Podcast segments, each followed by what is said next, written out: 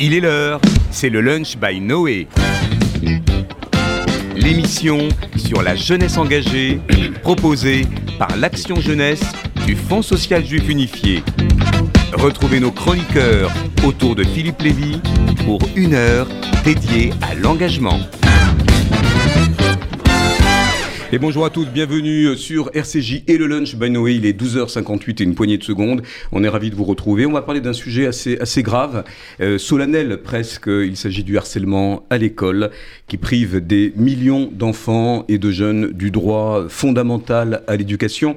Un rapport récent de l'UNESCO révèle que plus de 30% des élèves dans le monde ont été victimes de harcèlement, causant, vous l'imaginez, des conséquences dévastatrices, hein, comme la chute des résultats scolaires, euh, le décrochage, l'abandon et les effets délétères sur la santé physique et mentale, sans compter les velléités suicidaires ou les passages à l'acte. Et nous avons tristement en mémoire la jeune Dina, 14 ans, victime de harcèlement scolaire qui s'est pendue euh, dans sa chambre le 4 octobre 2021. Alors le harcèlement tue, il faut le rappeler. En France, chaque année, euh, eh bien, ce sont, euh, selon un rapport euh, parlementaire, près de 700 000 enfants qui sont victimes de harcèlement scolaire, soit un enfant sur dix en fin d'élémentaire, ce qui est déjà intolérable. Et la tendance ne s'inverse pas à l'entrée au collège, loin de là. Parmi ces jeunes, plus de 5% subissent un harcèlement dit sévère, régulier, protéiforme, provoquant des, des troubles psychologiques durables. Le confinement est passé par là, euh, les enfants ont été surexposés aux écrans et aux réseaux sociaux, et cet accroissement du temps passé en ligne, eh bien, évidemment, a fait exploser le risque de cyberharcèlement. On y reviendra avec mon invité. Cette nouvelle physionomie du harcèlement qui inquiète fortement à raison les familles et la communauté éducative tout entière. Euh, nous recevons aujourd'hui Philippe Haïm, qui est psychiatre, euh, formateur, coach, j'ai presque envie de dire aussi. Pas vraiment, mais... Pas vraiment, mais dans, le livre qu'on va présenter euh, eh bien, tout de suite, il y a quand même une veine autour d'une approche presque en développement personnel. Vous, me direz si j'ai tort.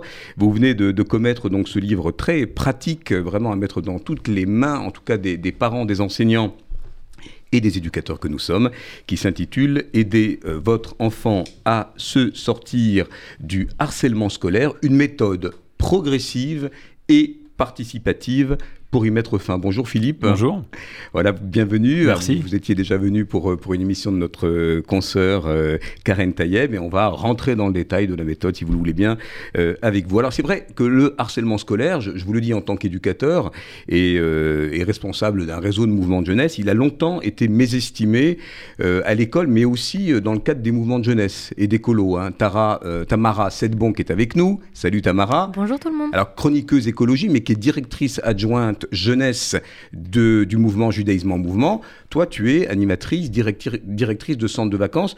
Petite question euh, liminaire, est-ce que c'est un sujet qui n'appartient qu'à l'école ou euh, dans les colos, dans les accueils collectifs de mineurs? Nous c'est un sujet qui nous concerne euh, pas forcément parce que ça se passe, mais parce qu'on l'a en tête et que dès qu'il y a une situation, un enfant qui est exclu, quoi qu'il se passe en colo, on est euh, bienveillant et euh, surtout veillant à ce qu'il n'y ait pas ce genre de situation et le désamorcer le plus vite possible aussi. On va y revenir et avec Déborah Dahan qui m'a aidé à préparer cette émission, euh, chroniqueuse, alors pas, pas, que sur les romans graphiques, même si elle nous en présentera un, à la fin de l'émission qui parle du harcèlement. tu as envie de rappeler, Déborah, qu'aux yeux du chef de l'État, il y a eu la, journée nationale non au harcèlement le 18 novembre dernier. Je cite d'ailleurs Emmanuel Macron nous pouvons remporter ce combat contre le harcèlement en prenant nos responsabilités, en étant à l'écoute de nos enfants, en nous appuyant sur le travail remarquable que les associations font au quotidien, sur la mobilisation de l'éducation nationale, etc., etc. Et j'ai envie de vous poser, Philippe Haïm, avant de rentrer dans le cœur de votre méthode, dont on parlera plutôt en deuxième partie d'ailleurs, puisqu'on va essayer de poser euh, quand même les concepts et l'environnement, si j'ose dire, euh, de euh, ce harcèlement scolaire. Est-ce que vous êtes sensible aux arguments de l'éducation nationale, euh, aux moyens, aux mesures qui ont été annoncées, la mise en place d'un comité d'experts euh, national, l'adaptation de lois pour une école de, la confiance, la formation numérique, mais aussi la mise en place en septembre dernier d'ambassadeurs. est-ce que ces mesures, alors Blanquer disait on a encore beaucoup de progrès à faire, hein, je le cite, est-ce qu'elles vous paraissent aller dans le bon sens? Hmm, alors, je vais dire oui et non. Le, je, tiens à dire que même les, méthodes par rapport au harcèlement que, pour lesquelles j'ai des critiques à émettre, malgré ça, je n'émets jamais de critiques sur les personnes qui les promeuvent parce que je suis convaincu d'une chose, c'est que toutes les personnes qui essayent de promouvoir des méthodes face au harcèlement, on a tous le même but. Donc je, le dis d'avance au cas où j'ai l'air un peu critique par, rapport à certaines choses, euh, je suis convaincu de toute la bonne volonté possible de la part de toutes ces personnes qui veulent juste une chose, c'est que le harcèlement diminue et qu'il fasse moins mal. Euh, ça, c'est déjà quelque chose de très important. Euh, pourtant, il y aurait effectivement beaucoup de critiques à émettre par rapport à ce qui est fait. je pense que dans les choses qui sont faites, il y a des choses qui sont très bonnes, mais il y a aussi des choses qui ne sont pas faites, qui sont des espèces de tâches aveugles, de choses qu'on ne, ne voit pas, dont on n'entend pas parler, euh, et notamment peu, pas, pas assez, euh, le fait de, de, changer un peu de regard sur le harcèlement et d'essayer d'apprendre aux enfants des outils relationnels pour pouvoir y faire face. Pour moi, c'est une, une, phase qui, qui manque. Aujourd'hui, ce qui est beaucoup proposé, il y a toujours ce même triptyque finalement pour moi qui revient, qui est de dénoncer les faits, protéger les victimes, sanctionner les agresseurs. C'est quelque chose qu'on voit beaucoup, qui est éminemment bien intentionné, qui est logique, qui est moral, qui est là, c'est pas toujours efficace, qui est même parfois contre-productif, même si c'est difficile de le penser parce que ça a l'air tellement, tellement logique. Et il y a toujours ce triptyque et les, lois qui vont être faites, eh bien globalement, je caricature un peu le trait, mais si je prends un peu de recul, c'est un durcissement des sanctions pour les agresseurs et c'est tout. Or, ce n'est pas la seule solution et c'est même pas sûr que c'en soit une. On va y revenir, hein, parce que vous vous placez justement du point de vue de l'enfant, un intérêt supérieur de l'enfant euh, qui vous concerne. On le sent d'ailleurs, ça traverse euh, toute votre méthode. Euh, on sent vraiment à la fois le, le, le, psy, mais aussi celui qui voilà, reçoit dans, dans son cabinet des, des, souffrances qui se font jour. Mais justement, sur cette notion de judiciarisation, un projet de loi d'ailleurs va être étudié début décembre à l'Assemblée nationale. Est-ce que vous êtes euh, euh, pour que le harcèlement euh, scolaire soit qualifié comme un délit? Alors, je, encore une fois, je pense que c'est un peu contre-productif. Déjà, d'abord parce qu'il y a des lois qui existent déjà pour punir les faits graves, et puis deuxièmement parce que se contenter de dire ça, c'est vraiment rater une grosse partie du sujet. C'est vraiment rater une grosse partie du sujet. C'est imaginer que la dissuasion va être la seule chose qui va fonctionner. C'est imaginer que donner des sanctions toujours plus fortes Mm. pour des agressions toujours plus petites, euh, va dissuader l'agresseur de recommencer, va dissuader l'agresseur de détester sa victime, va encourager l'agresseur à se soumettre à la loi des adultes qui l'auront puni, pense-t-il, injustement ou trop fortement. C'est aussi négliger les effets de groupe. Euh, donc en fait, il y, a quand même beaucoup de choses qui, manquent et qui font que c'est euh, euh, que c'est insuffisant et qu'on n'y arrivera pas comme ça. Voilà, à mon avis, je pense qu'on est... Ah, vous vous placez-vous du côté de la prévention. Hein, en tout cas, pour nous, éducateurs, on est toujours plutôt de ce côté-là du miroir que effectivement de la sanction et de la punition. On va quand même, c'est presque un passage obligé, obligé passer le clip quand même de, l'éducation nationale. On reviendra sur, mmh. sur la sémantique de, de ces paroles d'enfants. Daniel à la régie, si tu peux nous envoyer le clip hein, qui a été diffusé largement euh, le 18 novembre pour la journée nationale euh, Stop au harcèlement. J'ai pas compris tout de suite ce qui était en train de m'arriver. Mais ça a recommencé, tous les jours. Au bureau, à la cantine. Je voulais juste ne plus jamais devoir y retourner. Ils étaient tous contre moi, mais quand j'ai enfin trouvé le courage d'en parler, ils, ont dit... que ça allait passer. Que c'était des chemins et rien de recoupant d'école. J'en peux plus. J'ai peur que ça ne passe pas. C'est pas parce qu'on est petit qu'on a des petits problèmes. Victime ou témoin, appelez le 3020. C'est pas parce qu'on est petit qu'on a des petits problèmes. Est-ce que vous avez le, sentiment, euh, en, étant un observateur aussi de ces mouvements mhm. sociologiques autour du harcèlement, qui a pris des, formes très différentes. Euh, alors c'est vrai que nous, quand on était gamin, euh, on n'arrêtait pas de nous dire que les, enfants étaient cruels entre eux, oui. qu'ils se faisaient pas de cadeaux, qu'il fallait pas être sensible, faire sa chochotte, etc. Enfin, des, souvenirs comme ça qui auront sans doute laissé des empreintes toxiques aussi sur pas mal de jeunes. Est-ce que vous avez le sentiment sentiment que euh, on a minoré, avant d'en parler de manière si cruciale, le harcèlement scolaire et, toutes ses formes. Il ne faut pas minorer les ressentis. C'est-à-dire que effectivement, les attaques que subissent, parce que encore une fois, j'insiste, je parle bien du harcèlement, je ne parle pas des agressions physiques graves, des agressions sexuelles, que ce que j'appelle dans mon livre les dégâts objectifs, les choses que l'on peut voir. Si quelqu'un me blesse, on voit une blessure. Si quelqu'un me touche, etc. Les dégâts du harcèlement sont des dégâts subjectifs. C'est quelqu'un m'insulte, le dégât causé est dans ma tête, dans mes émotions, dans mon cœur. Et donc ces attaques-là qui sont, qui nous paraissent de loin des attaques petites, puisqu'elles sont plus petites qu'une violence euh, agressive, etc. etc. L'attaque est petite, et même des fois les insultes d'enfants, euh, surtout en maternelle, en primaire, nous paraissent des petites insultes petites. T'as fait pipi au lit, euh, mm. t'as une tête de pizza, n'importe quoi l'insulte est petite, l'attaque est petite, surtout avec nos yeux d'adultes, mais la souffrance, elle, ne l'est pas. Et les enfants sont dans une souffrance considérable. Ça fait très très mal et ça fait mal à tout le monde.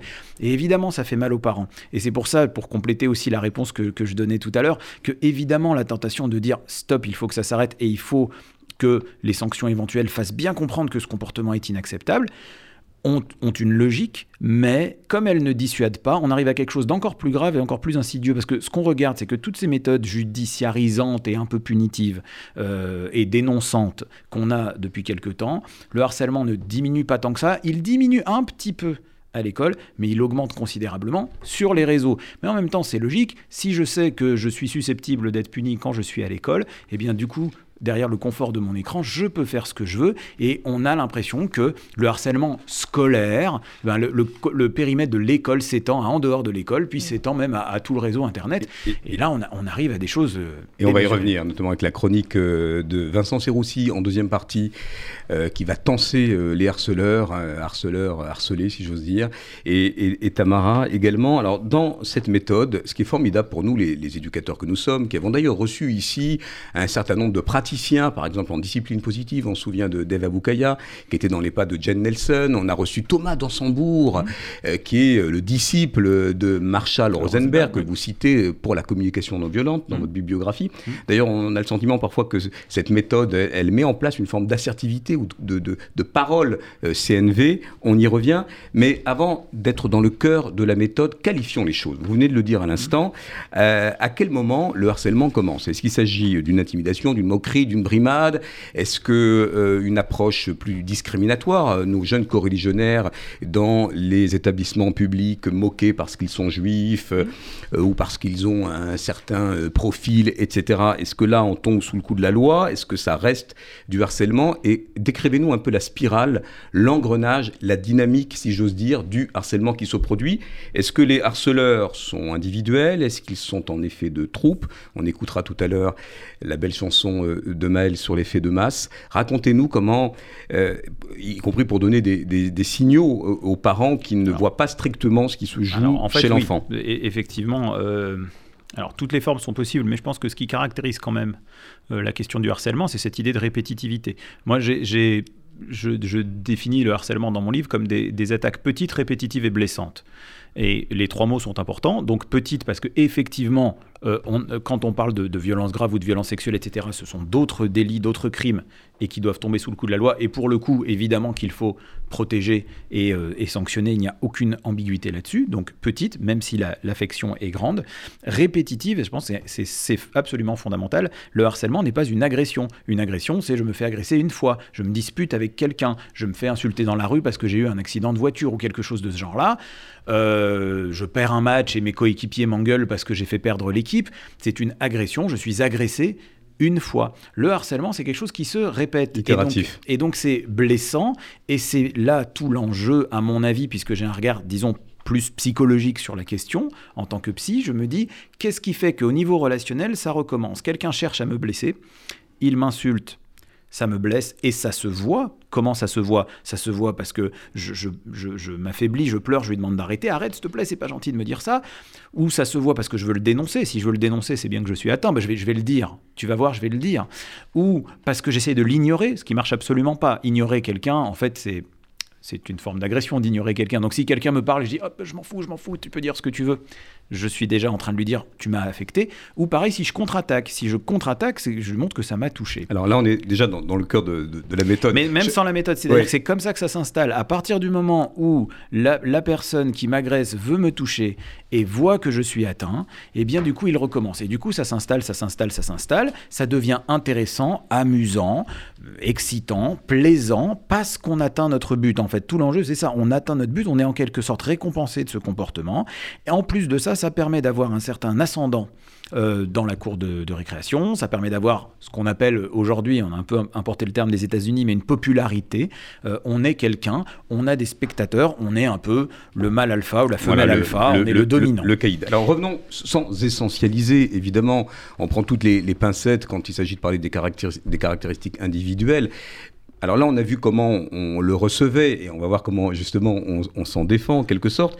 Mais on, on imagine les contextes hein, propices euh, au harcèlement, mais qui sont ces harcelés? Est-ce que euh, ce sont des jeunes euh, fragiles, euh, stigmatisés. Est-ce que ce sont des gens qui, par leur appartenance, leur apparence, leur groupe social, ethnique, que sais-je, ou leur centre d'intérêt différent, ce qu'on appelait les boucs émissaires hein, de, notre, de notre temps Est-ce qu'il y a une forme de, porosité, de, de, fragilité, de faille dans laquelle s'engouffrent les harceleurs qui voient que finalement ces jeunes, leurs pères donc, sont, sont, sont poreux, sont disponibles à ces attaques? Qu'on peut dire aujourd'hui que quelqu'un qui a un tempérament plutôt affirmé ne risquera pas à l'école d'être euh, d'être brimé Non, je, je pense pas qu'il y ait de profil particulier de harcelé. Euh, je pense que c'est quelque chose qui peut se passer euh, chez beaucoup de gens et que c'est pas tant une histoire de profil psychologique que peut-être de comment dire du rapport qu'on peut avoir en fait avec justement euh, l'insulte et l'affection personnelle face à quelque chose. C'est-à-dire que si je suis convaincu que quelqu'un ne peut pas me dire ça sans faire quelque chose de grave, effectivement, ça va plus vite se voir. Vous parliez des différences. Je pense que dire les choses un peu trop simplement, euh, on est harcelé du fait de nos différences, euh, c'est faire un raccourci aussi. C'est-à-dire que euh, tous les gens qui sont porteurs d'une différence quelconque, hein, Un handicap d'un handicap, d'une ethnie, d'une, d'un- d'un- d'une neuroatypicité, de ce qu'on veut. Ah, C'est plutôt dans la littérature, c'est quand même plutôt les cibles Oui, régulières. On parle beaucoup d'homophobie, on parle beaucoup de, de jeunes qui sont Oui, mais gender par exemple, je dirais que tous les gens qui sont homosexuels, gender fluide, juifs, noirs, euh, roux, gros, mal habillés, ne sont pas tous Stigmatisés. euh, stigmatisés. Et inversement, vous pouvez être aussi euh, blanc, mec, catho, hétéro, etc., etc., et être harcelé. Vous pouvez être premier de la classe ou dernier de la classe et être harcelé. Ce qui se passe avec les différences, c'est qu'effectivement, si je veux embêter quelqu'un et qu'il est porteur d'une différence, j'ai à ma disposition un répertoire déjà existant de blagues, de préjugés, de stéréotypes, d'insultes qui sont déjà faites. Si je veux m'en prendre à un juif, disons, bah, j'ai déjà Ce pas qui- mal. Ce qui est là, ça arrive souvent et qui d'ailleurs euh, Voilà, amène si, si une vous en croisez un dans la salle, dites-moi, hein, je lui, je lui en parlerai. Et donc, du coup, euh, on a quand même un répertoire déjà disponible. Et donc, c'est un petit peu plus simple de trouver euh, des insultes et de trouver des moqueries. À partir de là, effectivement, la personne qui est vulnérable, et ça se voit, parce que c'est ça l'enjeu, c'est être Alors ça, se vulnérable voit, à ça. alors ça, te dit- ça, veut dire quoi Ça se voit Qu'on laisse transparaître quoi de cette euh, Je pense que ça euh, se voit. faille, de cette... Eh bien, je euh, pense que ça se voit. Alors, ça peut se voir à nos réactions, comme j'ai dit tout à l'heure, les différentes Là, vous mettez du, du point de, du point de vue du harceleur, quand vous dites ça se voit, c'est-à-dire qu'on détecte chez l'autre on une détecte. fragilité On le détecte, ou alors on le sait. Et à n'importe quel âge, c'est-à-dire même pour des tout petits, ils arrivent à détecter, euh, les enfants Bah, arrivent à disons détecter que- quelqu'un, un enfant Alors, qui est plus sensible. c'est un petit peu plus flou quand on est tout petit, parce que l'agression à la place des mots est quelque chose qui est extrêmement banal chez les tout petits. Vous entrez dans une crèche, ils se tapent dessus, ils se tirent les cheveux, ils se mordent pour attraper un jouet. Parce qu'ils n'ont pas les mots pour le dire. Puis après, on se bat un petit peu moins en maternelle, puis encore moins en primaire, puis encore moins en lycée. Et puis à l'âge adulte, il est rare qu'on règle nos différends par des coups. Par exemple, si vous avez une dispute professionnelle avec un collègue, on en vient rarement aux mains, alors que probablement à la crèche, on en serait venu aux mains plus rapidement. Donc les disputes changent d'allure. Euh, et donc du coup, le fait de, euh, de taper sur la vulnérabilité pour prendre une place dans le groupe social, c'est un instinct qui se développe avec le temps, qui devient particulièrement émergent au collège euh, et où il y a vraiment ces effets-là. Donc, il y a cette idée que euh, harceler quelqu'un, c'est profiter de cette vulnérabilité chez l'autre, donc soit pour assurer une place de dominant, ce qui, à mon avis, a un petit petit côté instinctif, un peu animal, grégaire comme ça, qui a besoin d'affirmer une hiérarchie, soit parfois c'est tout simplement, euh, ça fait un peu réducteur, mais par humour. C'est-à-dire qu'on rigole de quelqu'un qui euh, glisse sur une peau de banane, qui se prend les pieds dans le tapis. On rigole dans les. Ça, c'est plutôt instinctif. C'est plutôt. Oui, mais, ben, c'est tout est instinctif dans cette affaire-là. Mais non, mais on va, poser quand même la question du statut du harceleur. Parce que euh, aujourd'hui, effectivement, est-ce qu'on exonère un certain nombre, puisqu'on parlait de délits, ou en tout cas de, projets de loi là-dessus, est-ce qu'on considère ces jeunes malhabiles, maladroits, un peu euh, poil à gratter, enfin en fonction du curseur Est-ce que l'effet de, de troupe qui va d'une certaine manière galvaniser un petit clan, du point de vue du harceleur qui effectivement a détecté cette vulnérabilité, mm. comment vous, vous vous positionnez? Est-ce que le, travail est beaucoup fait sur les harceleurs? D'ailleurs, les, vous, citez dans votre livre les méthodes Picasso mm. euh, de Suède mm. ou, ou, d'autres méthodes qui vont prendre le groupe et quelque part confronter euh, les harceleurs avec les, les harcelés. Mais quel est le statut du harceleur? Est-ce que d'une certaine manière, il faut que jeunesse se passe? Est-ce qu'il y a un travail éducatif pour travailler sur les stéréotypes? Alors, il y a plusieurs choses. On peut imaginer qu'il puisse y avoir une forme de travail éducatif à faire dans le sens où, pour moi, c'est très important de ne pas stigmatiser les harceleurs pour plein de raisons, parce que déjà, je crois que la psychologie nous en a appris assez pour savoir que stigmatiser, ça n'aide jamais personne dans la vie pour, euh, pour s'affranchir. Stigmatiser encore plus quelqu'un qui a commis quelque chose pour qu'il change. Euh, vous savez, moi j'ai travaillé pendant, pendant quelques années, j'ai travaillé en prison, donc j'ai rencontré des gens qui avaient commis des, des, crimes et des délits, etc., etc. Et je crois vraiment pouvoir dire que la ceux qui se sentaient le plus stigmatisés par la société, on va dire, c'est pas ceux qui pouvaient le plus changer quelque chose, ceux qui s'auto-stigmatisaient aussi. Tout ça pour dire que un jeune vraiment euh, psychopathe qui prend plaisir à faire du mal aux autres et qui jubile de trouver les plus grandes perversions. Ça rassure, quand même les non mais ça rassure les parents de harceleurs aussi ça, ça qui se trouvent très gênés quand on vient les Ce que je veux dire c'est que ça existe peut-être mais c'est rarissime. Mhm. Par contre, un ado qui maîtrise mal sa communication, qui a du mal à trouver une place dans le groupe, qui est très maladroit, qui ne sait pas ce qui blesse, c'est hélas d'une banalité terrible. Donc attention à la stigmatisation et à l'approche purement punitive. On va stigmatiser des jeunes qui, quand ils disent, parfois, c'est pas toujours vrai, mais quand ils disent mais j'ai rien fait, je voulais juste rigoler, parfois il arrive qu'ils soient sincères et euh, je, voilà, j'essaye de dire malgré tout que bien sûr ils sont fautifs de leur comportement, malgré ça ça reste des enfants de chair et de sang et ils ont des choses à apprendre. Donc là il y a une part éducative. Beaucoup arrêtent quand on les voilà quand on, les, on fait un atelier d'éducation, beaucoup arrêtent ce, ce, côté itératif. Et sans compter que, que, justement les mouvements de, domination des uns des autres, là il y a peut-être quelque chose à en apprendre. La question de l'humour, on a peut-être beaucoup de choses à apprendre sur l'humour. Et euh, enfin je dirais qu'il y a quand même une partie des euh, harceleurs, des dits harceleurs, qui sont là parce qu'ils se sentent en fait victimisés par l'autre et c'est eux qui se sont fait attraper. Donc des fois, il y a un conflit entre les enfants qui monte, qui monte, qui monte, et en général, c'est celui qui a crié le plus fort, frappé le plus fort, euh, insulté le plus méchamment, qui finit par être attrapé, mais qui se sent dans son ressenti, pas dans les faits, mais dans son ressenti, il se sent victime. Il y a des enfants qui sont maltraités chez eux, le seul endroit où ils ont un peu de contrôle sur les relations aux autres, c'est à l'école. Donc attention aux simplifications. Et donc c'est pour ça que ce qui me paraît le plus intéressant, c'est de dire finalement comment euh, la, meilleure éducation que peut avoir, à mon avis, un agresseur, bien sûr, il faut éduquer les enfants à qu'est-ce qui peut se dire ou pas se dire. Évidemment, ce travail éducatif existe. Mais la meilleure leçon qu'on peut prendre dans la vie, c'est quand on a vu ce qui se passe chez les autres. Et si on a une victime qui, justement, arrive à ne pas être atteint, elle aura donné une, une vraie leçon au harceleur qui se dira, mais tiens, pourquoi je faisais ça en fait au final. Avec un peu de recul justement, et puis on va pas faire un grand sort aux harceleurs, on va vraiment revenir à, ce public de jeunes que vous accompagnez, que vous aidez avec leur famille notamment. Est-ce que vous avez le sentiment que finalement notre société moderne, elle a, un peu exacerbé justement cette compétition euh, où il faut être le meilleur avec toutes ces émissions de télé, où il faut être toujours au-dessus, où il faut d'une certaine manière euh, disqualifier ou déclasser les autres ou, les mettre à l'index. Est-ce que finalement c'est un, un, phénomène qui perdure? On essaie quand même de limiter la casse parce que ou est-ce qu'on a quand même dans ces identités offensées aussi, où pas mal de, jeunes vont euh, affirmer quelque chose et du coup euh, euh, susciter en l'autre une forme de ou d'incompréhension ou, d'agressivité si on sent que l'autre est différent et qu'il s'assume comme tel? Alors, Notre société, elle a exacerbé les deux choses. Il y a une part, bien sûr, que tout le monde dit, on n'a pas besoin d'y revenir. Évidemment, l'esprit de compétition, euh, le fait d'être euh, le dominant de la meute. Mais ça, je pense que ça s'est jamais vraiment arrêté. C'est peut-être un peu plus télévisé. Mais également, notre époque a exacerbé la question de la sensibilité aux mots.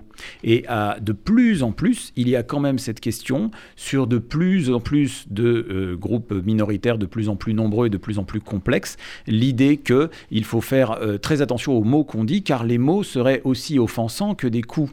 Et là, plus on met en valeur cette idée et plus on laisse passer le message qu'une erreur dans chaque mot est une offense euh, euh, aussi grave euh, que si on avait euh, exterminé quelqu'un. Plus on fait passer ça et plus on dit comme message aux jeunes, les mots sont graves. Et donc, euh, moi, je ne pense pas que les mots sont graves, je pense que les mots ont l'importance qu'on leur donne. Et donc, si on donne trop d'importance aux mots, on donne en même temps une arme extraordinaire à ceux qui veulent nous embêter. En leur disant ce mot-là est une atteinte pour moi qui me mettra par terre, en fait, on leur a donné des armes au lieu de leur en enlever. Voilà. Et donc, je pense que les, grands combattants contre les discriminations ont été ceux qui ont, qui ont pu dire aussi qu'il y avait certains mots qui, qui, qui, ne les embêtaient plus, voire même qu'ils allaient se les réapproprier.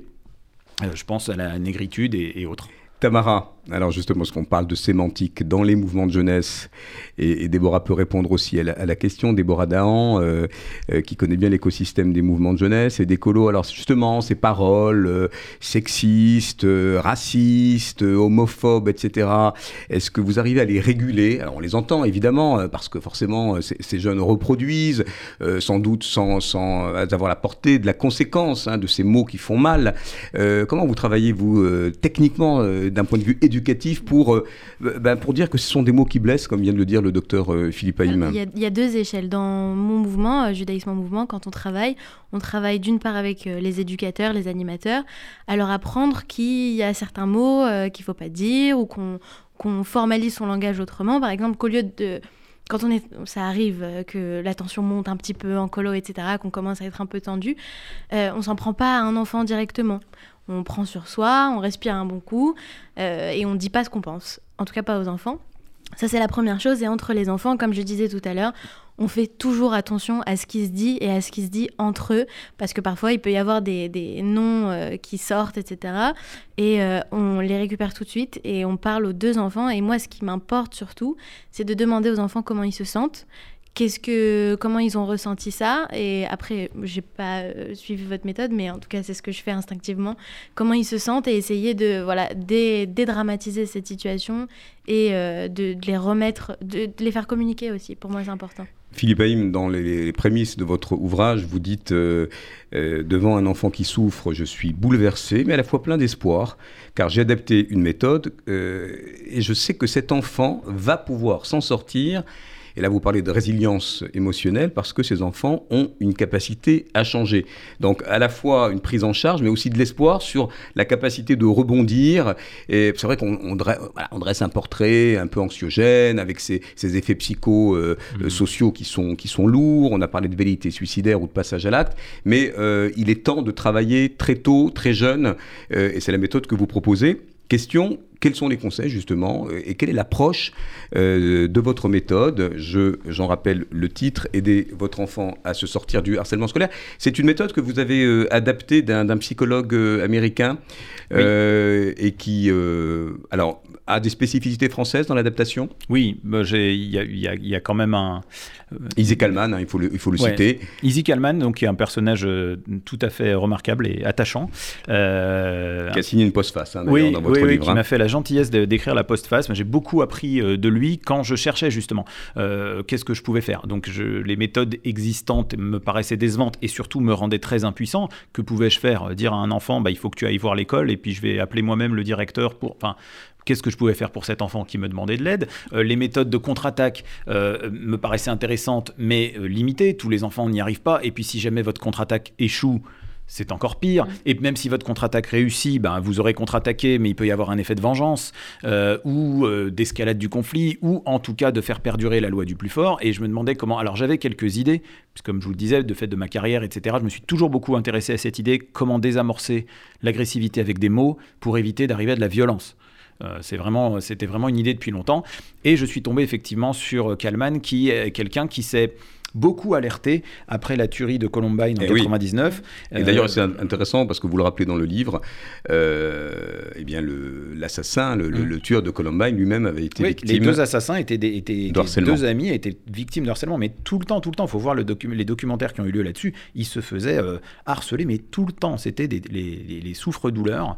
Euh, et, et du coup, à cette époque-là, euh, les psychologues scolaires américains se disent il faut qu'on fasse quelque chose. Et effectivement, ils adhèrent aux idées des méthodes de Dan Olweus qui ont beaucoup, beaucoup marqué le, le monde du harcèlement. Et c'est à ce moment-là que Kalman, qui lui bossait déjà depuis 20 ans là-dessus, mais qui n'en parlait pas spécialement, se dit mais c'est pas possible, ils font fausse route et il commence à parler de ces méthodes. Il n'est pas beaucoup, beaucoup entendu, mais voilà. Et donc du coup, euh, je ne sais plus quelle était votre question juste avant. Non, La question, c'est est-ce qu'il y a une spécificité française dans l'adaptation, Il y a justement des de- spécificités françaises. euh, oui. Lesquelles Alors c'est intéressant, Bah, sans, sans être spécialiste de, de ce qu'a écrit euh, Izzy Kalman, euh, est-ce que vous l'avez adapté euh, cultu- des- culturellement euh, Vous parliez des- de médiation d'ailleurs, parce que là on a une culture de la médiation dans les établissements. Euh, là, le fait d'avoir euh, resserré le, le focus sur adap- l'enfant, oui. et, et ça... Après, il y a des adaptations. Alors, il y a des adaptations culturelles qui sont toujours nécessaires. Il y a des parties qui sont pas des adaptations culturelles spécifiques. Il y a des choses que je lui ai euh, beaucoup repris parce que voilà. Et d'ailleurs, je le dis, hein, je lui, je lui dois beaucoup. Il a expliqué beaucoup de choses. Euh, il y a des adaptations culturelles. Il y a des façons d'exprimer les choses aussi. On a une certaine culture aussi. euh, je pense que ça joue un petit peu. Le, le chapitre où je parle un peu de bah, la liberté d'expression, jusqu'où va s'étendre la liberté d'expression. euh, ça, ça, ça joue aussi dans notre. Et sur les jeux de rôle et Alors, parce sur les il jeux de faut- rôle il faut dire, il faut dire à nos auditeurs et à nos auditrices, et, et Déborah euh, a dévoré euh, voilà, le, le- le poche marabout, hein, euh, c'est qu'on a, on a des jeux, on a des jeux, vous, Oui. vous, vous recensez donc déjà toutes les, les situations, je pense qu'elles sont toutes évoquées jusqu'au jusqu'au cyberharcèlement, et il y a donc Alors, toute oui, une... il y a un peu d'adaptation. Alors, Kalman joue, hein, c'est lui qui a depuis toujours eu cette intuition qu'il fallait jouer un jeu de rôle pour euh, faire avancer les, gens sur leurs problématiques. Et donc ça, mais c'est quelque chose qui vient plus de sa formation initiale, je pense. Euh, après, moi, j'ai vraiment essayé de développer une méthodologie du jeu, c'est-à-dire comment on apprend à un enfant à jouer à un jeu et de reprendre un peu qu'est-ce qu'on fait. C'est à ça que j'ai réfléchi. Comment on fait pour apprendre à un enfant à jouer? Donc effectivement, d'abord on regarde si le jeu est adapté. Euh, et, donc justement, c'est ça aussi. Ça répond un petit peu à ce que vous disiez tout à l'heure, c'est-à-dire qu'effectivement, la première chose, c'est de me dire est-ce que le jeu est adapté à la situation dans laquelle est l'enfant? Si l'enfant est, on parlait de la sensibilité aux mots qui font mal. hein. Si jamais il y a un mot qui a été prononcé qui va pas, alors il y a trois possibilités. Soit l'enfant est dans une situation où il est en danger. Donc il y a une agression physique, une agression sexuelle, il y a quelque chose qui est en train de se passer sur le plan objectif qui fait que euh, là je vais répondre à l'enfant, écoute ce que tu me dis c'est très interdit, ça n'a pas à avoir lieu et je, dois te protéger, que tu sois d'accord ou pas, d'ailleurs c'est mon devoir d'adulte. L'autre possibilité c'est que l'enfant soit euh, atteint parce qu'il a eu une discussion, on va dire, argumentée, dans laquelle il n'était absolument pas d'accord. Donc, par exemple, je pourrais euh, dire, en toute bonne foi, par exemple, je ne sais pas moi, j'ai cru comprendre que les juifs, avec l'argent, ils avaient un petit... euh, voilà, ou moi je suis Donc là, médecin. on est dans la déconstruction des préjugés. Donc moi je suis médecin par exemple, Ouais. je pourrais avoir un débat virulent avec quelqu'un sur le- la vaccination ou je ne sais quoi, et qui me disent mais de toute façon vous les médecins vous êtes tout totalement corrompus par les laboratoires, je suis sûr que vous recevez de l'argent des laboratoires. Si j'en suis là, je peux avoir une discussion argumentée, voire parfois virulente. On voit bien que les politiques, ils se, haranguent beaucoup, et ça ne veut pas dire qu'ils s'entendent pas dès que la caméra est arrêtée. Mais sur les idées, on peut discuter. Dans ce cas-là, je dois discuter avec l'enfant. Ben, finalement, qu'est-ce qui va pas dans ce qu'il te dit? Est-ce que tu veux qu'on discute des arguments, de la rhétorique, de pourquoi c'est pas vrai? Philippe, est-ce qu'à cet instant précis, des enfants qui sont fragiles, qui ont peut-être une forte... Laissez-moi aller jusqu'au bout de la question. Qui peuvent être euh, réservés, qui peuvent être eux-mêmes euh, taciturnes, ou, ou qui ont déjà euh, des difficultés émotionnelles et relationnelles, vont mobiliser dans cet aiguillage de raisonnement et, et- et- et- et de faire face. hein, Est-ce qu'ils vont mobiliser le moment venu, surtout s'il y a un effet de masse, euh, eh bien tous ces éléments, tous ces aiguillages, tout ce métalangage, toute cette assertivité pour pouvoir justement faire face? Parce que ce sont, nous dit-on souvent, des jeunes euh, voilà, qui, qui vont euh, se démobiliser, qui vont être craintifs. Euh, ce coaching, il va durer combien de temps pour, là- les, pour les, les armaturer et leur permettre de, de faire face en reprenant, et on, on l'a vu Mhm. dans le livre, un certain nombre d'arguments qui effectivement font mouche, mais dans le moment, dans l'instant et dans l'instinct. Là, on va le voir euh, ju- justement avec ça. C'est-à-dire que si, par exemple, j'ai l'impression que c'est une discussion argumentée en lui demandant mais pourquoi ça t'a embêté, je vais voir tout de suite s'il est atteint émotionnellement. Si par contre c'était des insultes, si par contre on m'en a mis plein la tête, on est parti du fait que je suis médecin, donc je serais je sais pas quoi, mais qu'on m'a dit mais tu es un médecin pourri, tu dois être très inhumain avec tes patients, en fait c'est vraiment pour m'atteindre et me blesser. Là je suis plutôt dans le cadre d'une agression, et là donc ça va s'appliquer. Après ce qui est important, c'est la suite. C'est-à-dire qu'une fois que j'ai vu que le jeu était adapté, une fois que moi, en tant qu'adulte, j'ai bien compris les règles, on va jouer ensemble. Mais pour qu'on puisse jouer ensemble, il faut déjà que l'enfant se sente effectivement accepté et accueilli. Et donc la première chose à faire, c'est de reconnaître, il y a une part empathique, mais pas empathique au sens où il faut ressentir quelque chose, mais il faut communiquer à l'enfant que, ok, même si j'ai une méthode, et ça, j'avertis beaucoup les gens que je forme là-dessus. Je leur dis, ok, vous allez sortir d'une formation, vous allez savoir faire, vous allez vous dire, génial, j'ai un outil qui va vraiment aider l'enfant à désamorcer les agressions. Et on a très très envie d'aller vite vite lui apprendre. Et je pense qu'il faut se freiner un petit peu parce que l'enfant va lui demander quelque chose de pas facile. On va lui demander de jouer un jeu de rôle avec nous, euh, pas forcément envie en entrant, même si après il va bien se marrer. Et puis on va lui demander de changer sa communication. Bah, il faut qu'on ait un temps où on lui dise, ok, c'est terrible. C'est dur ce qui t'arrive, et c'est vrai qu'ils n'ont pas à faire ça. Et c'est vrai que c'est méchant. Et c'est vrai que j'ai du mal à comprendre qu'on s'en prenne à toi parce que t'es sympa, t'es gentil, t'es souriant, tu les as pas embêtés, et ils te font ça, et c'est vrai que c'est pas drôle. Ok, maintenant, est-ce que tu veux qu'ils arrêtent? Et c'est là où je reviens sur la petite différence. Est-ce que tu veux qu'ils arrêtent ou est-ce que ce que tu veux, c'est les convaincre? Si tu veux les convaincre, alors c'est pas à ça qu'il faut jouer. Il faut faire de la rhétorique. Mais là, c'est pas un enfant qui est complètement démoli. C'est un enfant qui dit Attends, moi, je, je veux en découdre, je veux qu'il comprenne qu'il a tort. Mais si l'enfant dit Mais oui, mais moi, je veux qu'une chose, c'est qu'ils arrêtent. Ouais. La caractéristique des enfants harcelés, pour moi, quand ils se plaignent, c'est qu'on leur dit Est-ce que tu veux qu'ils pensent le contraire ou est-ce que tu veux qu'ils arrêtent? Et quand l'enfant dit Mais je m'en fiche de ce qu'il pense, mais juste qu'il arrête de me le dire, qu'il arrête tous les jours, tous les jours de me dire ça. Là, il est mûr pour qu'on joue. Là, je vais lui dire J'ai un jeu à t'apprendre et ce jeu va les faire arrêter. Est-ce que ça t'intéresse? On est au cœur de la méthode du docteur Philippe Haïm, aider votre enfant à se sortir du harcèlement scolaire. On se retrouve euh, dans quelques minutes avec euh, Tamara Sedbon qui va nous faire sa petite chronique Prends-en de la graine. Et puis Vincent Serroussi, notre humoriste, qui a bûché euh, en tensant le harceleur. Vous allez voir, à tout de suite.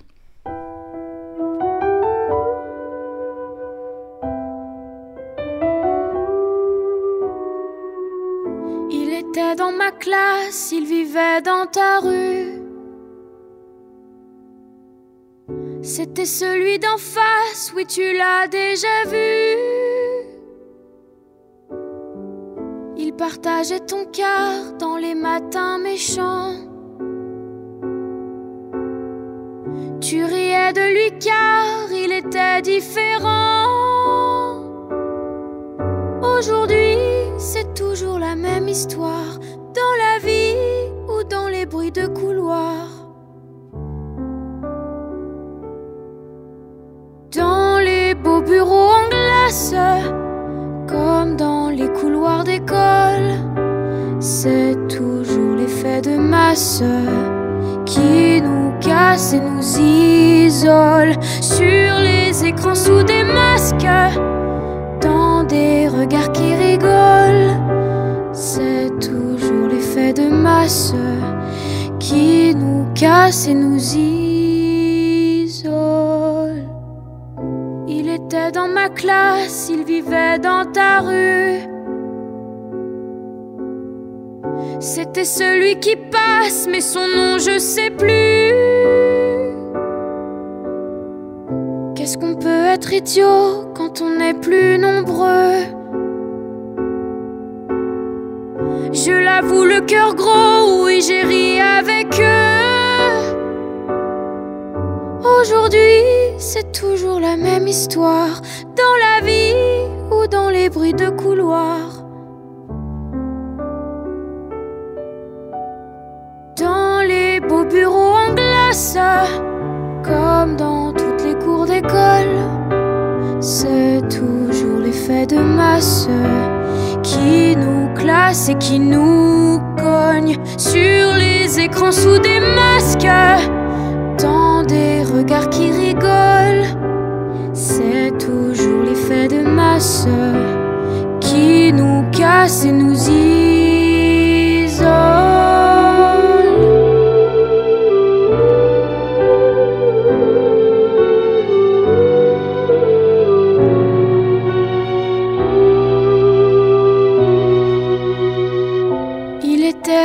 Et on était plusieurs. Il faut en faire valoir pour se sentir meilleur.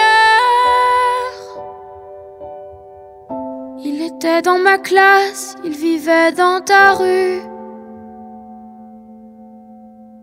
C'était celui d'en face, on ne l'a plus jamais vu.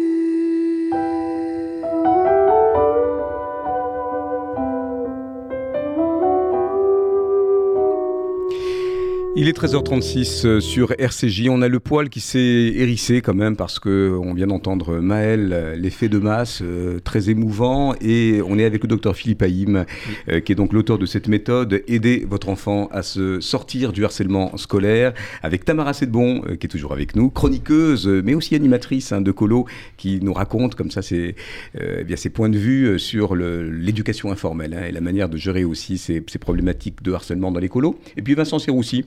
Bonjour à tous. Vous ne le voyez peut-être pas si vous êtes en podcast vidéo, mais il doit aller chez le couptif. Hein, oui, euh, ça va pas tarder, vous inquiétez pas. Et, tu as peut-être coupé les cheveux en quatre pour ta chronique. C'était pas simple. Hein. Il a des chroniques depuis la Shoah euh, la semaine dernière et le harcèlement scolaire. Pas simple. Hein. C'est des sujets euh, touchy. Alors justement, On, a, on, a, dans la dernière virgule de cette chanson, on entend que le jeune n'est plus là. Euh, est-ce que justement le premier, euh, le premier réflexe d'un parent, c'est d'enlever euh, son enfant qui est harcelé régulièrement de son établissement pour le mettre ailleurs? Est-ce que c'est une, une, décision de première intention en quelque sorte? Est-ce que vous le, vous le vérifiez, vous, sur le, terrain en tant que praticien? Heureusement, ça ne l'est jamais. Heureusement, c'est pas ce qu'il aurait proposé en premier. Ce serait quand même une démission terrible de la part des établissements. Mais le simple fait que ce soit proposé, même en bout de course, montre bien qu'il y a une espèce d'impuissance à répondre à cette détresse. Et donc du coup, finalement, qu'est-ce qu'on dit? Parce que c'est ce que je disais tout à l'heure sur la voie des, sanctions. C'est-à-dire que malgré tout, c'est des insultes, des moqueries, des menaces, etc., etc. Ce sont des choses qui sont graves et qui font mal, mais pour lesquelles on ne peut pas mettre quelqu'un en prison à vie. Donc je veux dire, à un moment donné, on est limité. Et donc du coup, ça peut continuer. Et donc finalement, il y a un moment donné où les établissements vont dire, bah, on n'arrive plus à assurer la sécurité de votre enfant. Ce qui sous-entend aussi, on n'a pas particulièrement quelque chose à lui apprendre pour qu'il le fasse par lui-même. D'ailleurs, il n'a pas à le faire. Et du coup, certains enfants le vivent un peu comme la double peine. C'est moi qu'on embête, c'est moi qu'on harcèle, et c'est moi qu'on sort de l'école. Ils arrivent dans une nouvelle école pour certains, et ils sont encore très affaiblis par ce qui s'est passé. Et si par malheur ça se voit, ils se font reharceler. Donc voilà, je, je pense que c'est ce que je vous disais, quand on est vulnérable et que ça se voit. Et c'est pas de la faute de l'enfant. J'insiste sur le fait que les victimes sont innocentes. Les victimes sont totalement innocentes de ce qui leur arrive. Ma seule, euh, euh, mon seul discours, c'est dire qu'elles ne sont pas impuissantes. Innocent ne veut pas dire impuissant. Et je pense que c'est une distinction qui est fondamentale. Donc voilà, les, changements d'école, quand on ne sait que faire d'autre, je, je l'entends, je le comprends, je le déplore parce que parfois pour les enfants, c'est parfois ça ne résout hélas pas le problème. Mais vous pouvez passer par la case du docteur Philippe Haïm, hein, enfin, pas de, tous mes collègues et de tous ses confrères qui sont formés, et, de lire ce petit, ce petit bouquin qui est quand même très bien fichu, avec cette méthode euh, justement de jeu avec des enfants harcelés, vous désamorcez euh, les, les, attaques hein, du euh, répétitives, on, l'a expliqué, du, du, harceleur. Alors il y en a un qui a lu votre méthode, il s'appelle Vincent Serroussi, il est en face de vous, et puis il s'est prêté donc à, ce, à cet exercice du, du harceleur harcelé? Oui, c'est un, peu, petit peu ça. Comme on l'a rappelé tout au long de l'émission, le gouvernement définit le harcèlement scolaire comme une violence répétée qui peut être verbal, physique ou psychologique. Sauf quand le prof t'humilie devant tout le monde parce que t'as pas appris ta leçon. Non, non, ça c'est pas du harcèlement, ça s'appelle les techniques pédagogiques de l'éducation ah nationale. Ça prend cher, ça prend cher. Ah bah des techniques qui ont fait leur preuve, Philippe, hein, qui forment des élèves à être éduqués, mais surtout frustrés, méfiants, râleurs, fervents défenseurs de l'esprit de contradiction, formés à la critique infondée de sujets incompris, en somme formés à être français. Quand on y pense, euh, le harcèlement scolaire est un drame, évidemment, une horreur. Ce mot moquer d'un enfant pour sa tenue vestimentaire, par exemple, quelle honte alors que c'est sa mère qui a des goûts de chiottes, pas lui. Non, mais c'est pas le petit qui doit aller voir un psy pour, pour reprendre confiance en lui. C'est le psy qui doit aller voir les parents pour leur dire d'arrêter d'habiller leur fils en salopette jaune poussin et en vert cacadois. Philippe Haïm, vous en pensez quoi? La faute du psy ou des parents Alors, moi, je pense que c'est une, excellente réponse. Si jamais on me disait, vous êtes vraiment mal habillé, vous êtes très très moche, je vous dirais, mais c'est ma mère qui a choisi, c'est elle. Mais, hein. on est d'accord. Ah on vient de donner un type là aux, aux parents qui nous écoutent. Je rebondis sur ce que vous dites. Il faut quand même lutter évidemment contre le harcèlement scolaire. Bon, Petite exception pour les faillots et premiers de la classe. Eux, franchement, c'est de bonne guerre. Toujours là, tu sais, à lever la main en cours. Moi, je sais, madame, moi, je sais, madame. Tu sais rien, t'as 8 ans. Par exemple, tu crois que papa et maman, euh, ils s'aiment à la folie? Et bah, pas du tout. Voilà, ton père trompe ta mère avec la prof de maths. Donc, quand tu lèves la main en cours et tu dis, je sais, madame, je sais, madame, elle est morte de trouille parce qu'elle croit que t'es au courant. Mais moi, je vous le dis, je vous le dis, tous ceux qui embêtent et harcèlent des enfants qui n'ont rien demandé et qui sont juste un peu différents, méfiez-vous, parce que les Bill Gates, Steve Jobs, J.K. Rowling ou autres Albert Einstein étaient pas très bons à l'école et t'as vu ce qu'ils sont devenus. Donc si t'as pas envie que Bill Gates mette des puces 5G dans ton vaccin parce que tu l'as traité de binoclard quand il avait 7 ans, franchement fais gaffe. Au contraire, quand tu croises un petit génie de 7 ans, ne te moque pas de lui. Demande-lui plutôt à combien s'élève le capital de départ Il est pour bon, pouvoir hein. investir dans sa Il a boîte. bien assimilé la méthode. Et hein. s'il te répond deux cartes Pokémon, saisis l'occasion, ça se représentera pas deux fois.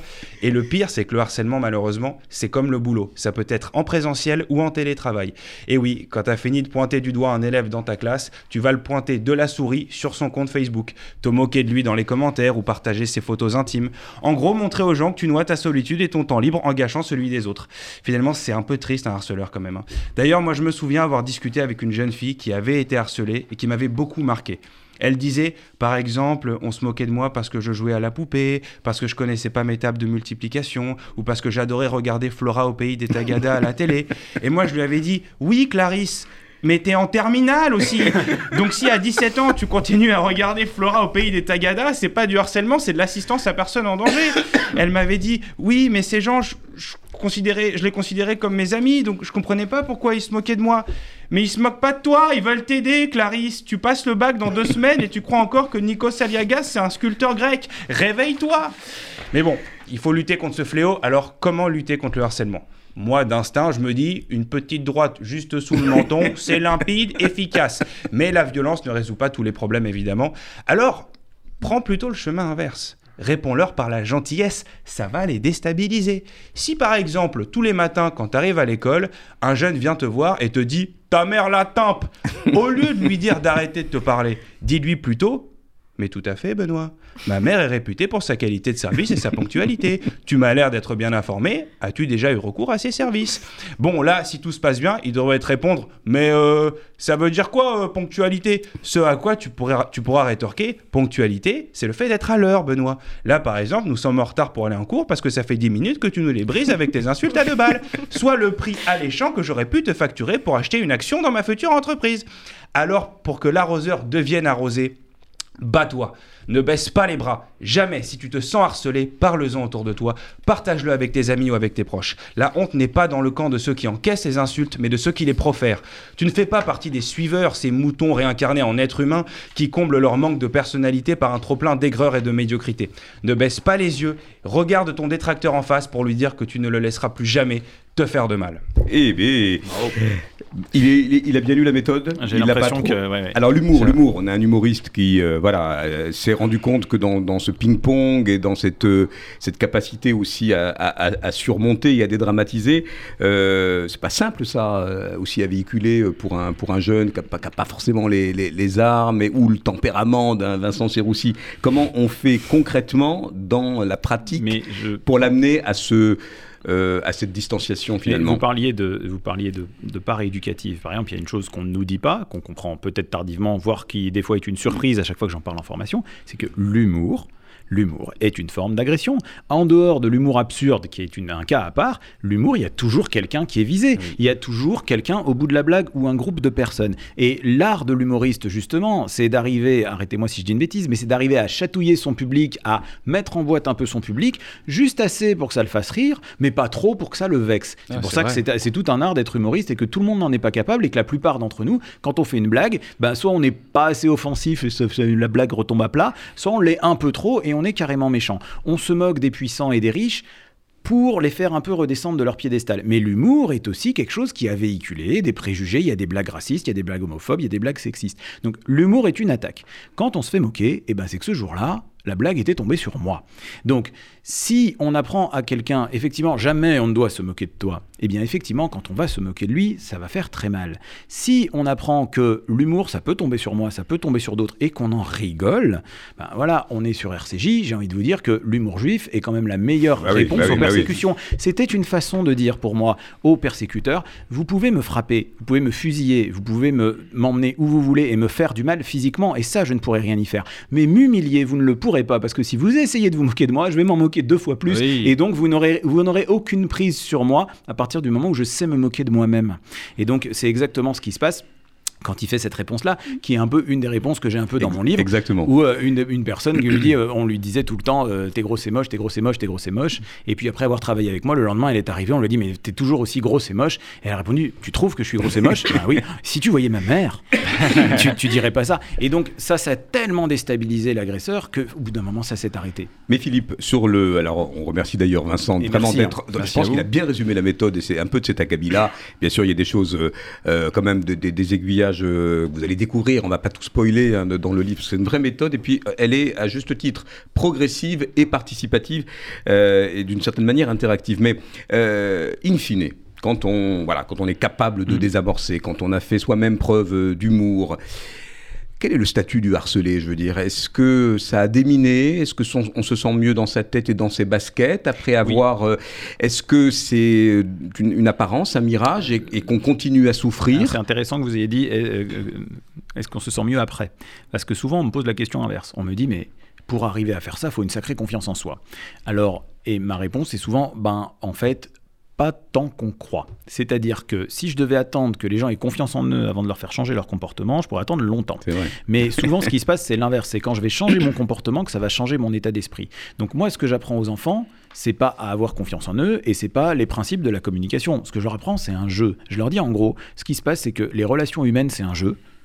Et toi, tu perds.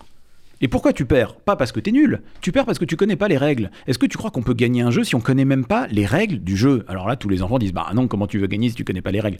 Eh ben non, tu peux pas gagner si tu connais pas les règles. Mais si on joue et que je t'apprends les règles, tu verras que tu pourras gagner. Donc après, je dis pas que les enfants vont y aller en sifflotant les mains dans les poches, mais ils ont une méthode. Et en fait, la confiance en soi, elle vient dans un second temps. C'est-à-dire qu'une fois qu'il a désamorcé l'attaque, une fois que l'autre est déstabilisé réellement, dans un second temps, il prend confiance en lui, il se dit mais mais j'y arrive. Il n'y a pas que les autres qui ont une influence sur moi. Moi aussi, je peux influer sur les autres. Et donc, en fait, dans un second temps, euh, c'est vraiment mieux. Sur le coup, ça nécessite effectivement de, prendre un peu son courage à deux mains, voire de jouer un peu la comédie, euh, pour montrer qu'on n'est pas atteint et qu'on peut répondre calmement et tranquillement.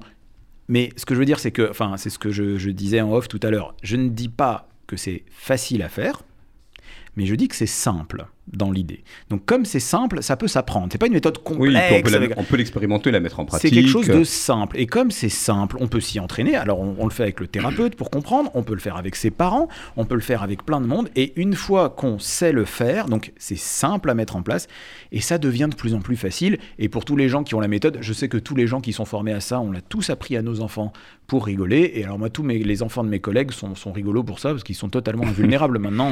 Bah, c'est ce qu'on apprend dans les écoles de management sur l'assertivité, hein, c'est-à-dire être à la fois, euh, n'être ni paillasson ni hérisson, en quelque sorte, hein, ne pas se laisser faire. Et, et alors, une question quand même, parce qu'il faut lui faire un sort. Est-ce qu'on déploie la même stratégie, puis ça fera la transition avec la, la chronique de, de Tamara, est-ce qu'on déploie la même stratégie euh, sur, euh, pour contrer le, le, le cyberharcèlement? Là, on n'est plus en présentiel, on n'a pas la communication non verbale, euh, on est peut-être même D'accord. plus.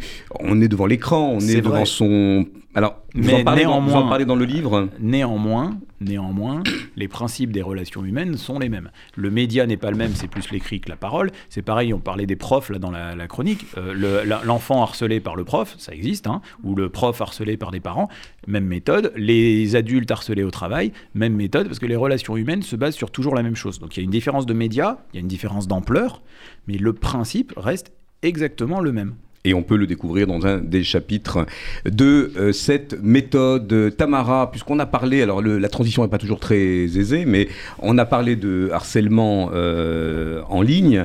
Et toi, tu nous parles de sobriété numérique, hein, puisque je rappelle que Tamara Sedbon nous fait une chronique Prends-en de la graine, parce qu'il faut planter la graine de l'écologie, hein, en tout cas de l'éco-responsabilité auprès de la jeune génération, à laquelle on s'adresse, pas que, pas que, mais Tamara, dis-nous tout. Alors, cette émission, donc on l'a compris, elle est dédiée au harcèlement. Et le harcèlement, ça se passe aussi en ligne. Euh, à votre avis, quel est l'impact du numérique euh, sur euh, la planète, en pourcentage? Ouh là là, en pourcentage, alors j'en ai aucune idée. Beaucoup. Je sais pas, 10% Moins. Moins? Moins, mais même, même si c'était 1%, ce serait déjà beaucoup. Ah. que, bah, Même 1%, c'est trop. Et là, en l'occurrence, c'est 4% C'est énorme. de nos émissions de gaz à effet de serre. Alors, euh, 4%, ça n'a pas l'air euh, grand-chose, mais en fait, 4%, c'est deux fois et demi l'impact de l'aéronautique. Et oui, Internet, ça pollue plus qu'un aller-retour Paris-Cancun. C'est bon, à- c'est bon, à- hein, c'est bon à savoir. pas pour autant que je vous encourage à faire des allers-retours tous les week-ends. Attends, Tamara, 4% quand même. On parle de, de quoi exactement? On parle de gaz à effet de serre. Alors, on ne sait pas toujours ce que ça veut dire. La définition d'un gaz à effet de serre, elle est à la fois très simple et très compliquée. Un gaz à effet de serre, c'est tout simplement un gaz qui est présent dans l'atmosphère terrestre et qui intercepte les infrarouges qui sont émis par la surface de la Terre. Vincent, tu suis? Je suis complètement. C'est les cours de chimie, hein, Oui, on, est, tout à fait. on est chaud. J'étais très bon en physique, j'avais deux de moyenne. Pardon. Bon, mais tu connais quand même le CO2, le méthane, Oui, tout ça. oui. Voilà, il y a ça, et il y en a plein d'autres qui existent. Certains sont naturels, ça veut dire qu'ils étaient là avant la présence humaine, et d'autres sont, euh, ils sont industriels, ça veut dire qu'ils sont produits par euh, la présence et l'activité humaine. Jean-Marc Jancovici, c'est le grand prêtre du réchauffement climatique, a écrit un très bel article là-dessus, accessible même pour Vincent, Voilà, Google, Euh, est, Google Merci. est mon meilleur Merci ami. de penser Bon. à moi. euh, pour euh, approfondir un petit peu cette question. Alors, alors comment euh, le numérique concrètement peut-il polluer? Parce que ça a l'air tellement, euh, tellement loin. Euh, c'est vrai que quand on imprime des papiers, on peut imaginer ce que ça, ce que ça gâche de, de, de forêt. Mais oui, mais tout est invisibilisé et en fait, la pollution numérique, c'est l'ensemble de l'impact énergétique généré par toutes les activités du monde digital. C'est les data centers, la fabrication d'un ordinateur ou d'un smartphone, et c'est aussi l'utilisation. Par exemple, euh, passer du temps à Internet, sur Internet, pardon, consommer des vidéos, envoyer des mails ou s'envoyer des noms d'oiseaux sur les réseaux sociaux. Eh, eh, tiens, tiens. Tout ça, ça consomme de l'énergie et ça produit des gaz à effet de serre. Alors maintenant qu'on sait ça, qu'est-ce qu'on peut concrètement faire dans son quotidien à sa juste mesure? Alors il y a de nombreuses pratiques qu'on appelle euh, dans mon milieu les éco-gestes euh, et qui permettent de réduire notre impact. La priorité déjà c'est de ne pas renouveler ces appareils, euh, en tout cas le moins possible, parce que ce qui pollue le plus c'est la fabrication des appareils. Donc quand c'est possible aussi on les achète avec des labels certifiés qui garantissent la durabilité des appareils. Ensuite on débranche et on éteint quand on n'utilise pas. Et enfin on limite les flux de data. Bah, par exemple c'est mieux de télécharger ses séries préférées. N'est-ce pas, monsieur Vincent que- Serroussi Oui, bien sûr. Que deux, que deux, que deux. je vois que je suis plutôt la que de les regarder en streaming, Ah surtout oui. quand on passe ses, ses soirées sur Netflix. Ah. Alors quelques conseils. La dernière chose, c'est surtout de lâcher ses écrans de temps en temps, euh, et puis on arrête le cyberharcèlement. Les gars, on pose son clavier, on lâche son tel, et on essaye de se parler en vrai. Je sais, les humains, c'est pas facile tous les jours, voilà, faut se parler et tout, mais ça en vaut la peine. Comme tous nos actes, le harcèlement a des conséquences. Être écolo, c'est pas manger des trucs verts et faire ses courses avec des sacs en tissu. C'est être responsable Oui. tous les jours. C'est sur le plan environnemental, mais aussi social. Merci. Prenons-en de la graine. Tamara. Et justement, c'est sur cette euh, conclusion, et je m'excuse auprès de, de Déborah qui n'a pas pu euh, pitcher euh, euh, ce roman graphique. On le fera, on le fera dans la prochaine émission. Prochaine émission dédiée au sport. Et il paraît que nos jeunes ne sont pas très sportifs. hein. Et on aura justement comme invité Cyril Benzaken, le euh, quintuple champion de kickboxing, l'ai-je bien dit, et de boxe taille. Alors justement, dans ces, dans ces quelques minutes, euh, docteur Philippe Haïm, qui est encore une fois, je le remontre, euh, pour ceux qui nous voient en podcast vidéo, l'auteur de, ce, de cette euh, méthode qui est bien fichue, qui est d'ailleurs assez, assez conviviale. hein, quand, euh, ça, c'est un peu le propre de la collection Marabout. hein, on a envie de passer du- d'une rubrique à l'autre. Quels sont pour les parents qui nous entendent ici vraiment les conseils que vous pourriez donner à la fois pour prendre en charge ce, cette problématique dans les, dans les familles s'il advenait justement qu'un jeune soit harcelé et euh, pour revenir à la méthode, euh, est-ce que euh, justement dans, dans le, le ressort éducatif, il y a, vous parliez de résilience, voilà, de, l'espoir aussi, une méthode qui Oui, se décentre un peu de la médiation classique Oui, oui, oui, je pense qu'on peut, on peut vraiment espérer qu'il se passe quelque chose. On peut espérer un autre état d'esprit. Oui. On, on est, on est dans une méthode. Alors, bien sûr, on ne peut pas l'expliquer en trois minutes parce que c'est structuré pour prendre en charge quelque chose qui existe déjà. Mais je pense qu'il y a tout aussi un aspect euh, préventif, de savoir quoi faire avec des mots qui nous atteignent. Euh, et, ces mots qui nous atteignent, si on les prend à cœur, on sera atteint, le harceleur va recommencer. Si on apprend à les accepter, à les prendre avec calme, parce que l'autre a le droit de penser ça, même si ça nous plaît pas, il a le droit de dire des choses qui sont fausses ou avec lesquelles on n'est pas d'accord, et c'est comme ça qu'il s'arrête. C'est-à-dire, pour, euh, pour terminer là-dessus, peut-être, je, je dis avec humour et provocation, mais c'est totalement vrai. Comme tous les parents, j'aime mes enfants, je trouve que c'est les meilleurs, les plus merveilleux. Comme tous les parents, ou presque, je leur dis que je les aime et qu'ils sont formidables et merveilleux. Comme quelques parents, je leur dis, mais tu sais, il y a des gens qui seront pas d'accord avec moi. Moi, je te trouve très beau, mais il y a des gens qui te trouveront pas beau. Moi, je te trouve gentil, mais il y a des gens qui te trouveront pas gentil. Et j'ajoute, peut-être pas comme tout le monde, j'ajoute, et tu sais quoi? Eh ben, ils ont le droit.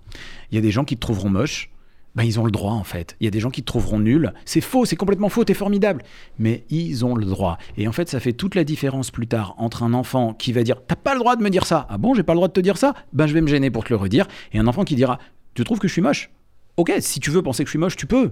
Et qui se laissera pas atteindre par ça, qui ne deviendra pas la, marionnette du, du- harceleur. Donc voilà, disons à nos enfants que oui, tout le monde ne sera pas d'accord avec nous, des gens les trouveront pas terribles, et ben ils ont le droit. Et puis, puis c'est comme ça. Merci euh, Philippe Haïm. On vous rappelle quand même euh, euh, les numéros euh, utiles, le 30-18 et le 30-20. Le 30-20, il est consacré euh, justement euh, au cyberharcèlement. Vous, vous êtes des parents, vous êtes euh, justement inquiets, vous voulez signaler euh, des contenus euh, choquants, notamment sur in- Internet. Vous faites le, le 30-20, un Et si appel vous voulez gratuit. euh, retrouver, j'ai j'ai fait quelques petites vidéos sur YouTube. J'ai une chaîne YouTube qui s'appelle Comme si, C-O-M-M-P-S-Y, C-O-2-M-P-S-Y sur YouTube. Et j'ai des petites vidéos sur euh, des trucs en, en psychiatrie en général, mais sur le harcèlement en particulier ces derniers temps. On vous remercie. Merci à Daniel Tapia qui était euh, à la régisson. Et à nos chroniqueurs qu'on retrouve donc dans 15 jours. euh, le rapport de nos jeunes au sport qui ont quand même euh, un peu grossi hein, pendant le confinement privé. kilos, de- hors taxe. Et à très bientôt. Merci de votre fidélité.